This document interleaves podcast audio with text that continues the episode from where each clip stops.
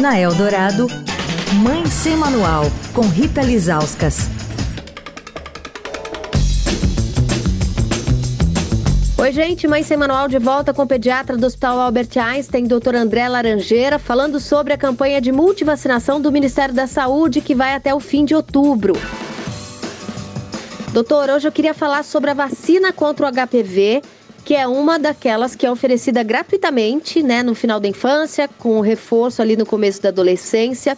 Essa é uma das vacinas que mais é vítima de fake news, né? Ela é segura, é necessária, realmente precisa dar a vacina de HPV nos nossos filhos? Precisa. Essa vacina, ela é disponibilizada pelo SUS a partir dos 10 anos de idade de maneira gratuita e ela protege contra o câncer de colo uterino é uma vacina que protege contra câncer. E é o segundo câncer feminino, só perde para o de mama. Então a gente vacina tanto os meninos quanto as meninas para que esse vírus não cause o câncer de colo uterino. É uma vacina segura, contempla quatro tipos virais e você pode sim levar o seu filho para se vacinar. Mesmo se você passou dessa idade e tem um filho adolescente, ele também pode se vacinar com, a, com HPV no posto de saúde.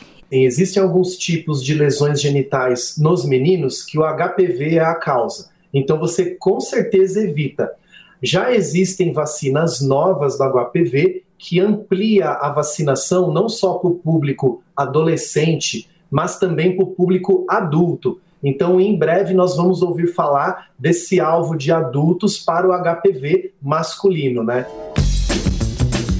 Quer falar com a coluna? Escreve para mãe sem manual, arroba estadão.com. Rita Lisauskas para Rádio Dourado, a rádio dos melhores ouvintes.